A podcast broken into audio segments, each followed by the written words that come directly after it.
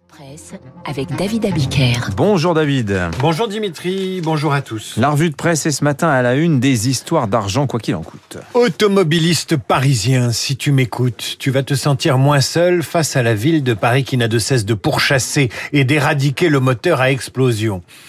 C'est au tour des deux roues à moteur thermique de payer le stationnement dans la capitale. Les nombreuses unes consacrées ce matin à la victoire des Bleus hier face à l'Allemagne ont failli éclipser ce gros titre en une du Parisien aujourd'hui en France. Le plan d'Hidalgo pour taxer les deux roues.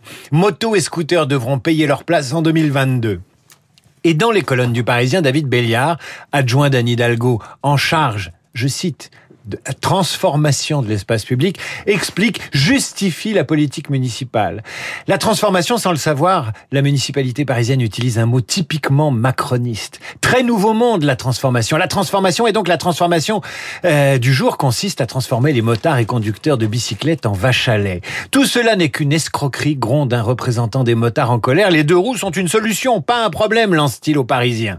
Peu importe, la grande réforme du stationnement est en marche à Paris et rien arrêtera la transformation. Qui s'oppose à la transformation s'oppose à la révolution des transports et appartient évidemment au camp de la réaction et du passé. Mais Paris se débarrassera du moteur à explosion, quoi qu'il en coûte. Le quoi qu'il en coûte qui est également à la une de La Croix et de l'Opinion. Comment sortir du quoi qu'il en coûte se demandent les deux journaux. Ce quoi qu'il en coûte qui nous a garanti, il faut le dire, la paix sociale depuis un an et demi, mais qui a malgré tout un coût, celui de la dette. La Cour des comptes a son idée et propose 27 recommandations pour la sortie de crise. La première de ces recommandations, c'est d'attendre la présidentielle pour agir. Ça peut surprendre, mais comme ça fait 30 ans qu'on attend, nous ne sommes pas à 6 mois ou à un an. Dans son édito de l'opinion, Rémi Godot explique qu'il n'y a pas 36 solutions pour réduire la dette. Accroître l'impôt, personne n'en veut. Compter sur la croissance, ça ne se décrète pas la croissance ou bien faire des économies budgétaires. Dans la Croix, vous trouverez des extraits du rapport remis hier par le premier président de la Cour à Emmanuel Macron et Jean Castex. Les choses sont dites dans la langue courtoise de la haute fonction publique, et comme on n'a pas tous les jours l'occasion de profiter du style Cour des comptes, je vous lis quelques extraits du Ah document. oui, avec plaisir. Même avec des hypothèses volontaristes, la croissance ne permettrait pas à elle seule une décrue durable de la dette publique. Il ne serait pas raisonnable de faire reposer notre stratégie de finances publiques sur un pari, la poursuite des taux bas pour toujours. Ou cette phrase que chacun comprendra comme l'autorisation de faire mumuse avec les promesses électorales dans les 12 mois qui viennent, j'ouvre les guillemets, le cycle politique n'est pas un facteur que nous pouvons ignorer totalement. Bref, la Cour fait son travail, elle alerte le politique qui sait exactement ce qu'il a à faire et ne fait pas. Je vous mets des violons la prochaine fois quand vous nous lisez le style cours des J'ai comptes. failli, j'ai failli.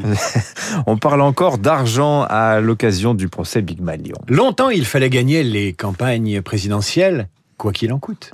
Et puis, ce temps a passé, les dépenses de, de campagne ont été encadrées, mais celles de la campagne du candidat Sarkozy en 2012 ont explosé et l'ex-président a nié hier au Palais de justice de Paris sa responsabilité dans la mise en place d'un système de double facturation. Pour le Figaro, Nicolas Sarkozy refuse toute folie dépensière. Idem pour Libération, il ne reconnaît pas l'explosion des coûts de cette campagne pour sa réélection il y a 9 ans.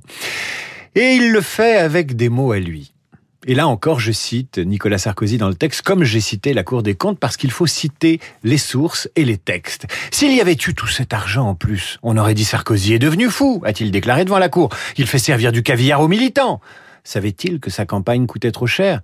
Je n'ai jamais vu Chirac ou Balladur signer une facture. Je suis connu pour beaucoup déléguer. L'ex-candidat explique aussi à la Cour qu'il avait donné des instructions pour ne pas dépenser trop. J'ai toujours dit à mon équipe que j'aimais les petites réunions, de 1000 à 2000 personnes. On est au contact des gens, ça galvanise. Sur les équipements, sa seule préoccupation, c'était d'être entendu. Une bonne sono, dit-il à la Cour, pour ne pas me casser la voix. Je ne suis pas Patrick Bruel. Quant aux responsabilités de l'entourage, Sarkozy ne savait pas, mais le staff, lui, savait, et il s'étonne de son silence. Qu'est-ce qui fait que les gens sont terrorisés au point de ne pas dire les choses? Stéphane Durand-Soufflant, chroniqueur judiciaire du Ah Figaro, achève son article ainsi avec un talent immense.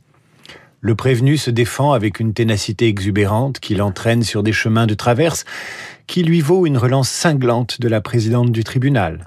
Vous ne répondez pas à la question. C'est le problème des professionnels de la politique quand l'estrade se situe dans un palais de justice.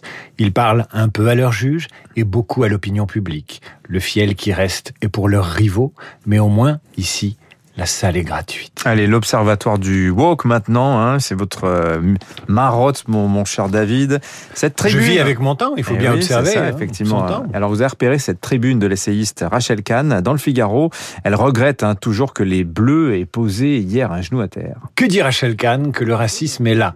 L'antisémitisme aussi, mais ce qui l'étonne, c'est la reprise en France d'un symbole. Le genou à terre copyrighté par les partisans de Black Lives Matter après la mort de George Floyd. Et l'essayiste noir, il faut le rappeler pour celles et ceux qui ne la connaissent pas, explique que c'est la culture américaine, la puissance de ce qu'elle appelle son soft power qui fait que nous avons presque l'obligation d'importer cette image et cet acte de genou à terre comme si les Américains l'avaient décidé.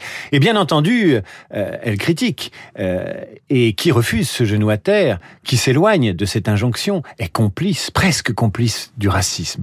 Et puis elle conclut, euh, Rachel Kahn, l'équipe de France telle, telle qu'elle est constituée est déjà un pied de nez au racisme. Nul besoin de genou à terre que des femmes et des hommes de tous horizons et de toutes origines portent le maillot bleu, blanc, rouge, c'est une victoire. Notre équipe est un rassemblement à l'image de la France réelle, n'en déplaise à certains. Et c'est aussi, malgré ce que les États-Unis veulent nous faire croire, un symbole à travers le monde. Pour une fois que nous avons de l'avance, pourquoi faire croire que nous mmh. sommes en retard? Bon, pour la précision, ils n'ont pas mis le genou à terre hein, hier, l'équipe de France. Mais elle avait très peur, ça se fait de plus en plus. Non, mais Hugo Dioris a dit, euh, on le fait si toutes les équipes le font. Euh, on se dit, se dit aussi que, visiblement, euh, après les hymnes, le coup d'envoi de la rencontre a été, a été sifflé très rapidement et donc ils n'ont pas pu faire le geste. Bon. bon. Effectivement. Merci David. Vous revenez demain, 8h30, 8h37. Dans un instant, les, nos esprits libres. Alexis Brézet, c'est le directeur de la rédaction des Figaro, des, oh, des rédactions du Figaro. Le pluriel, le singulier, on va remettre ça dans l'ordre. Et Bruno Jeudi, le rédacteur en chef de Paris Match. Tous les deux sont avec